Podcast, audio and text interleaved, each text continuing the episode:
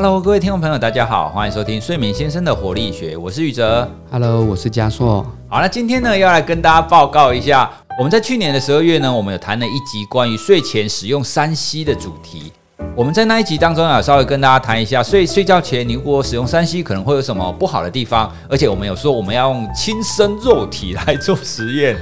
我跟嘉硕两个人呢，都有一段时间，然后睡觉前三十分钟呢都不可以用手机或平板。那今天呢，我们就把这个数据统合起来，要跟大家分享一下。诶，真的有差吗？或者是我们自己的感受是什么？然后我们也想趁这个机会邀请大家，你也可以试看看哈。睡觉前三十分钟，你这样持续一段时间会发生什么事呢？其实蛮好玩的，对我来讲是一个蛮新鲜的体验。那接下来我们请嘉硕来跟大家讲一下这一次的数据。好，那我先分享是我们用了一个穿戴式装置哈，那它是稍微偏医疗的用途，在我们好梦心理治疗所有这样的一个设备，那所以那时候我让宇哲跟我，我们都分别带了差不多一个各一个月的时间。对，那为什么会一个月？是因为我们前面有前测，我们放心的，或者是照以往的习惯，对我来讲，我甚至刻意用了手机啊，在前面的两周。那后面的两周左右，我们就变成完全不用手机，用别的方式，所以它就有一个客观的数据。所以分享一下哈，我们要怎么知道一个人的睡眠有没有改变或睡眠好不好？简单来分，要分主观跟客观。我们透过这些穿戴式装置，或者是你去做睡眠检查，它就是非常客观。客观的意思是这些数据的结果，你也没办法太操弄。对，啊，所以这个东西我觉得它是一个非常好的测量。所以，如果我们只有主观跟大家讲说，哦，我们睡前不用手机，我们有什么样什么样的一个改变，大家可能会觉得啊，这样是你们自己说说了算，谁知道是不是真的？对，所以那个是一个主观的感觉。那我们为了去亲身测试跟亲身跟大家分享这个实际的结果，我们有一个客观的数据分享一下。这个数据我我个人解读起来，我觉得蛮有趣的哈。宇哲跟我的方向都有点一致。第一个。我们在尽量用手机或者是正常的情况之下，我们的入睡时间其实都分别大概十分钟左右，没有太太大的差别。宇哲甚至在不使用手机的后面三十十五天，你的入睡还多了三分钟，啊，从八分钟的就可以睡着到十一分钟。那我分别是从九点三分钟到九点六分钟，其实没有太大的差别啦，因为因为我们两个本来就不是失眠的人，对，好，所以可以看到我们大概都是八分钟到十分钟左右可以睡着。入睡有时候也跟比较多的干扰因素有关啊，例如你今天可能睡前比较亢奋，或者是睡前可能有一些呃刺激性的使用物质啊，所以它的变异性比较大，我们就不讨论。但是比较重要的是睡眠效率，睡眠效率更客观，因为他睡着以后会发生什么不知道。宇哲的睡眠效率从本来有使用手机的百分之八十九。进步到百分之九十，噔噔，哎，可是进步一趴而已。其实如果我们真的就统计来讲，可能没有意义哈。但是睡眠效率增加了一点啊，所以这个其实哎蛮有趣的。那我的部分也真的很刚好，好，所以我前面的十二天是百分之八十四的睡眠效率，后面的时间不要用手机的时间是百分之八十五，所以跟宇哲一样增加一趴。对，但是我的更有趣哦，因为我的睡眠效率蛮差的。大家有没有发现，我们说及格的睡眠效率其实是百分之八十五。所以我不用手机以后才接近及格，对对，到及格。其实这个是我一直觉得很有趣。我以前在呃实验室或者是我做论文的时候，其实偶尔都会自己去做一些睡眠检查。我的睡眠效率真的就是在及格边缘啊。但是至少我自己主观感受上，我可以接受它啦。就是我觉得睡不好这件事情，我们常常分享，你自己怎么去定义它，自己怎么去感受它很重要。虽然我的分数是及格边缘，但是因为我可能白天精神状态都不错，或者是我有一些隐隐的方法。我会学放松，哈，就像我们之前常分享的放松这些引导，我自己也会学，包含正念或放松。虽然进步一趴，但是只是接近百分之八十五的及格，不过都进步了。对，换句话说，我们的入睡虽然没有什么太大的意义，没有什么太大差别，可是我们客观的睡眠效率都增加了一点点。好，那这个东西跟我们主观的感受，我觉得有点像。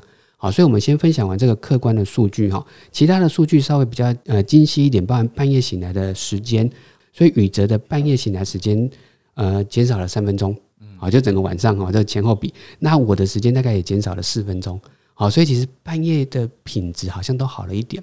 那回到这是客观，回到主观，我的自己的感觉哈，我也我觉得也可以分两个，第一个是我觉得我找回更多的睡前的可能性。我我觉得，我觉得手机已经有点绑架了我们的生活。对，我觉得那个绑架感觉是有点强烈。我相信大家也是哦。你现在睡前反而不划手机，你会觉得有点怪怪的，好像少了一个仪式，好像错过了什么，你就会被它绑架。所以我觉得现在要用一个很强的方式去把它拿走。所以我说宇哲跟我之前的那个活动，我觉得有点是刻意，我们讲出来了，我们就一定要去做。对，哦，所以至少那两周，我真的彻彻底底的睡前不要用手机的时候，我我干嘛？我开始把书拿出来看，后来才发现我有好多书都没有看，我就去书柜看我可以看哪些书，发现哎这些书多还真多，哎我我居然有买这本书，我就有点惊讶。没有用手机的那两个礼拜左右，我分两个阶段，第一个阶段是我真的看了三本实体的书，这个大概是搞不好我这三年内看书最有效率的一个礼拜，真的，因为我就看完一本，觉得哇我还有一点时间，我还有几天我在看，看到最后我买了一个电子阅读器哦，因为我觉得哎。如果我开始养成这个看书的习惯，我有没有可能让我看书可以更更有效率，或更是我喜欢的模式？我以前就一直很想要买电子阅读器，所以我就趁这个机会买了。那也在电子阅读器买了几本书，也真的开始看了。所以我觉得自己最大的差别是，真的睡前开始做了非手机的行为。不管它对睡眠的帮助有多大，但是我觉得它是一个我已经期待很久的，趁这个机会可以做，手机就拿掉。我手机的使用时间也大幅下降。啊，至少下降了快要百分之十到二十。那我觉得这个使用时间减少，我觉得亢奋的感觉睡前也降低了。我们之前一直聊这些手机近距离的光，其实是可以让你大脑亢奋，对，也可以减少你睡觉的荷尔蒙褪黑激素。但是这个大脑所谓的亢奋的指标跟褪黑激素的程度，说真的你自己感觉不到。那所以你的晚上的睡眠其实是反映的出来的。所以我们透过客观刚刚的数据，其实诶。睡眠的品质其实是有增加，所以我白天的时候醒来，我觉得稍微觉得舒服一点。但我觉得这个舒服，除了睡眠进步一点点以外，我觉得包含睡前的情绪、睡前的感受，我觉得稍微变得比较正面。所以我觉得这是一个好的结果。除了客观上睡眠进步一些，我觉得主观上面我睡前做了一些比较喜欢的事情。好，所以我很鼓励大家哈，如果你可以找个理由，强烈的把这个手机的绑架脱离开来，所以可以像我们这样。你可以用你的平台，你可以跟你的朋友宣告：“OK，我接下来的两个礼拜睡前的三十分钟完全不要用手机。”好，所以也许你也会有很很很强大的一些心得或感受，也欢迎你把这个心得分享给我们。因为我在想，我们应该也要设法在推动这件事情，推动的更多人知道一点。对，其实像虽然加硕刚刚所说的，我们的客观的数据上看起来好像没有很明显的变化。我自己是这么看的啦，因为所有的指标虽然都不明显，但是它都往同一个方向，它都会发现说，哎，我们的确真的有好一点点。那另外一个啊，其实也跟大家分享一下，我们在做研究上，客观跟主观通常我们放在一起看。如果客观你觉得诶没有太大的差异的话，但是呢，我们可以从主观的感受去评估说，哦好，如果你主观的感受也觉得有差，那这样整体上我们就会结论说，这样子的行为是有差别的。睡眠就是分主观跟客观这两种的评估。刚刚加硕最后有提到啊，其实我们在划手机的时候，手机的光线跟手机会让我们变得比较觉醒，会让我们比较清醒，而没有感受到睡意。那我当时啊，就真的对这件事情非常有感受，因为啊，本来我的想法都是好，那我就划我的平板，那划划划到我有睡意，然后我就关掉关灯去睡觉嘛。我相信非常多听众朋友，你也是跟我类似的行为，因为我我们都觉得说啊，我就是还还没有睡意啊，所以我划一下，我有睡意我就关掉啦。可是呢，我在那几个礼拜当中，因为我就变成在看书嘛，一样，我就一样在看书。那看书相较之下，一篇看完，我就会有一种结束的感觉，我就不会像划手机那样子很快的，我想哦，继续看，继续看，继续看，就没有那么强烈的吸引力。所以看书会让我比较容易放下，这是第一点。那第二点呢？我曾经试过几次，就是我还没有明显的感觉到睡意的时候，我就关上书、关上灯，开始睡。好，那这在以前呢，我可能不会这样做，因为我都会觉得说我一定要明显感觉睡意，我才去睡嘛。但实际上，我在那几次，我觉得时间到了，差不多了，我就关灯去睡。诶，我发现我也是很快就睡着了，而且我发现我睡得很好，诶。哦，所以从这一次的经验呢，我要呼应刚刚嘉硕刚刚所说的，其实啊，你要你在划手机，你想要一直划划划划到你有睡意才要去睡，这个感觉其实有可能就是错的，因为你真的要滑到有睡意的程度，那个都已经过度劳累了哦。因为光线啊，因为滑手机讯息这件事情，都会让你变得比较清醒哦。所以我们在上一集有提到规律睡眠这件事。如果你是一个有规律睡眠的人，那你在睡前有一个合适的放松的仪式，那事实上呢，时间到了，你根本不用在那边等待睡意，你把灯关掉，你的大脑的褪黑激素就自动的开始大量的分泌，你可能就可以直接的很快的睡着哦。所以啊，这一次的经验就是让我体悟到，就是你不要在那边一直滑滑到想睡了才去睡哦。当你规律的时候呢，事实上你关灯，你很快就可以睡着了。这个是我对我自己睡眠有多一点的了解啦，哦，因为啊，我们很多的行为常常是因为你不够了解你的情况，不够了解你的睡眠，所以你会有一些行为来应应嘛，像划手机就是啊。可是啊，如果当我知道我的情况是这样子的时候，我就可以更早放下书，然后不用再继续看了，我就可以直接关灯，然后就直接睡了。哦，所以我觉得这个是我在参加这一次的实验，我觉得最大的好处。我也推荐听众朋友，你也可以试看看哦。说不要让自己真的要到很想睡、很想睡了才有才要放下你的书或放下你的手机。你可以试看看，让自己放松，然后就关灯入睡。哎，我觉得宇哲刚刚其实分享了一个我觉得蛮重要的点哦，就是滑手机它其实有一点，就我们刚才说的绑架嘛。我觉得绑架有点是你你没办法控制它。好，所以有可能你看到这个，然后它下面有一个相关的推荐，或者是你就情绪亢奋了。所以你说你要滑手机滑到有睡意，我觉得它比较难。但是看书，我觉得你可以比较好预测。OK，我至少如果是纸本书，我知道我看完这个章节，我就把它关掉，或者是下一个章节还好多。对，你可能就觉得 OK，那那个可能是我明天可以看的。所以我觉得那个预期的效果是会有一些差别的。再来可以分享一下手机的使用，很多人说我滑的不是手机。划的是自由，划的是 划的是我这个难得的时间哈。这个东西是一个主动选择的概念，所以其实我们在这一季第二季的第一集啊，宇哲录的那一集也有跟大家分享，使用手机这个错误的习惯，有可能让你睡眠被剥夺。我叫做主动失眠，那宇哲叫做报复性熬夜。这个如果大家有兴趣，会发现，诶，我会不会出现这个问题？有可能是因为你错误的习惯，也有可能是你白天有一些情绪的劳务，好，所以大家可以去听那一集。但是如果你改善了这个态态度或行为，你手机的使用减少了，也可以增加我们这次想要带动的这个活动。因为你不是那么需要使用手机了，你不被它绑架了，你就会找其他的方法去在睡前使用。所以，包含看书或你喜欢的行为就会开始出现。那我们刚才也提到，很鼓励大家来试试看。但是大家会发现说，哎，但是我没有像你们有的这个我叫活动腕表，对，没有这个医疗设备怎么办？大家可以做两件事情呢。一个是你主观的感受，你可以自己知道就好。你可以去看你的精神有没有改善，你可以看你的白天有没有困睡，也一样哦。分享一下我们这一季的第二集，第二季的第二集也有跟大家说，你睡眠的好或不好，其实自己可以感受得到。包含你可以感受你白天的精神或白天的困睡程度。如果大家可以自己测呢，现在有很多的穿戴式装置。好，每个人可能有不同喜欢的品牌。好，那这边稍微讲一下，这个可能是我们睡眠先生活力学的第一次有广告赞助。对，好，Fitbit 就是 F I T B I T 这样的一个呃穿戴式装置的品牌，它有赞助我们他们的腕表、他们的手环。欢迎大家其实也可以用不同的穿戴式装置去测你的睡眠的改变。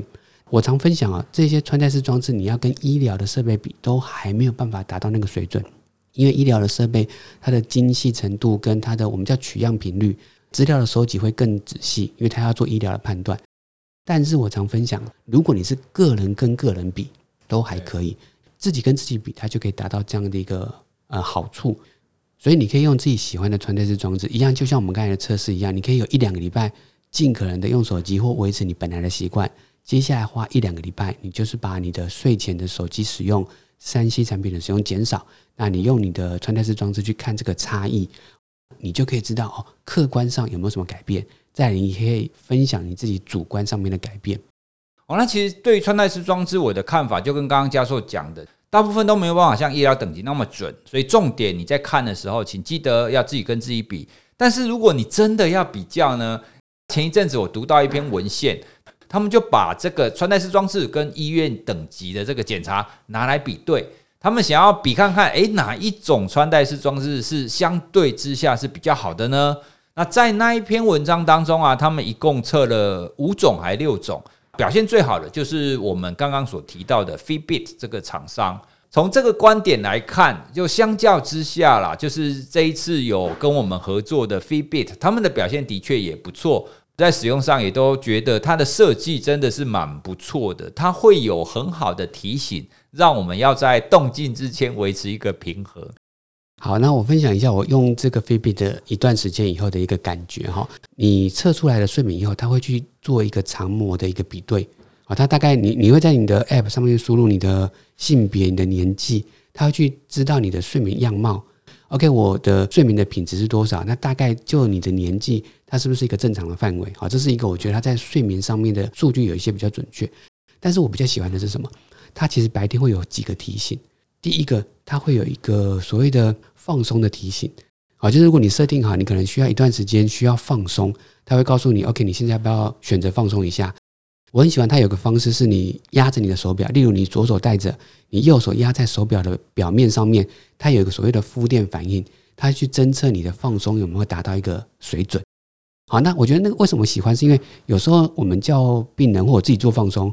当你去扫描你的身体的时候，有时候我就会觉得我的手到底该放哪里？嗯，好，放在腿上面又觉得哎，好像不是很轻松；放在空空的地方，放在腿旁边，但又悬空。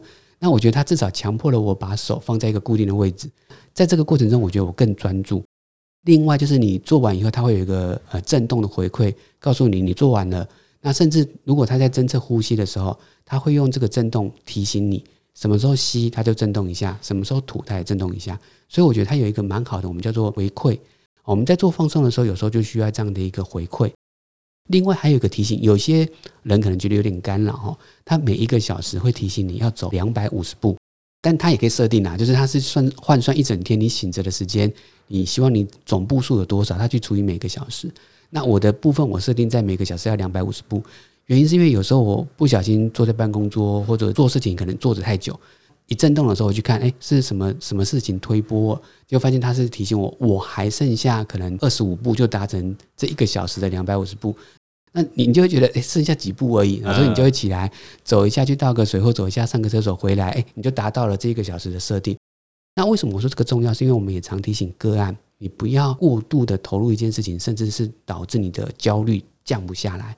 所以，我们适度的都每一个小时放松一点，每个小时停一下，它有可能就不会让你的焦虑堆叠到太高，甚至到了你晚上那个焦虑怎么降都降不下来了。嗯，所以如果你白天可以设定一些时间，一段时间就停一下，一段时间就停一下。你每工作一段时间，假设五十分钟，提醒你自己，OK，现在可能要去洗手间一下，或者是你出去散步一下。好，所以我觉得这个定时的提醒也是我觉得它蛮蛮蛮不错的一个方法。但就像我们说的，你也可以用你一般的手机就可以达到这样的一个设定啊。但是它的穿戴式装置它本身就有一些提醒的功能啊，这个是我觉得不错的。那还有一个是它的放松，它有时候会有一些引导啊，就是 OK，我现在要做放松，我可以自己做个五分钟的呼吸。你也可以上它的 App，它有一些放松的引导。那如果时间够，也可以听我们 Podcast 里面之前录的一些放松的训练。所以如果你不知道怎么放松，也许你一边听我们 Podcast 的引导。一边透过这个手环去回馈你的放松达到一个什么样的一个程度，好，所以原则上我觉得这个表目前使用起来，我觉得它还让人家觉得蛮舒服的，也蛮有一些人因工程的一个设计哈，就是它的界面或它的提醒，我觉得还算是不错的一个经验。对，其实我对于穿戴式装置跟睡眠的记录，未来仍然应该是看好的啦，因为现在科技越来越进步。哦，不过呢，现在还是要提醒大家，如果你是一个睡得不太好的人，你想要透过穿戴式装置来了解你的睡眠的话，我们要提醒你不要太在意它的资料。好，因为国外也有一些研究发现啊，如果你太过于在意这一些穿戴式装置所记录下来的睡眠情况的话，可能反而会对你造成反效果哦。好，你可能会太焦虑，说啊，糟糕糟糕，我昨天怎么又睡了，好像没有比较好。那这样子其实。会跟初衷是不一样的哦，所以请记得这些穿戴式装置给你的资料都是用来参考的，然后不要对它太在意，而不要为这个结果太过于焦虑哦。那好好的使用它，它就可以对你的生活跟对你的睡眠都有很好的帮助。好，那我们今天跟大家分享，我们实验睡前三十分钟不使用手机会有什么样子的情况呢？提供给各位做参考。那如果你有什么其他使用穿戴式装置，或者是你有睡前不使用三 C 的这种感受的话，非常欢迎各位私讯来给我们哦。哦，那我们非常乐意来跟你聊聊这方面的议题。好，那我们这一集就跟大家聊到这里喽。好，拜拜。好，谢谢大家。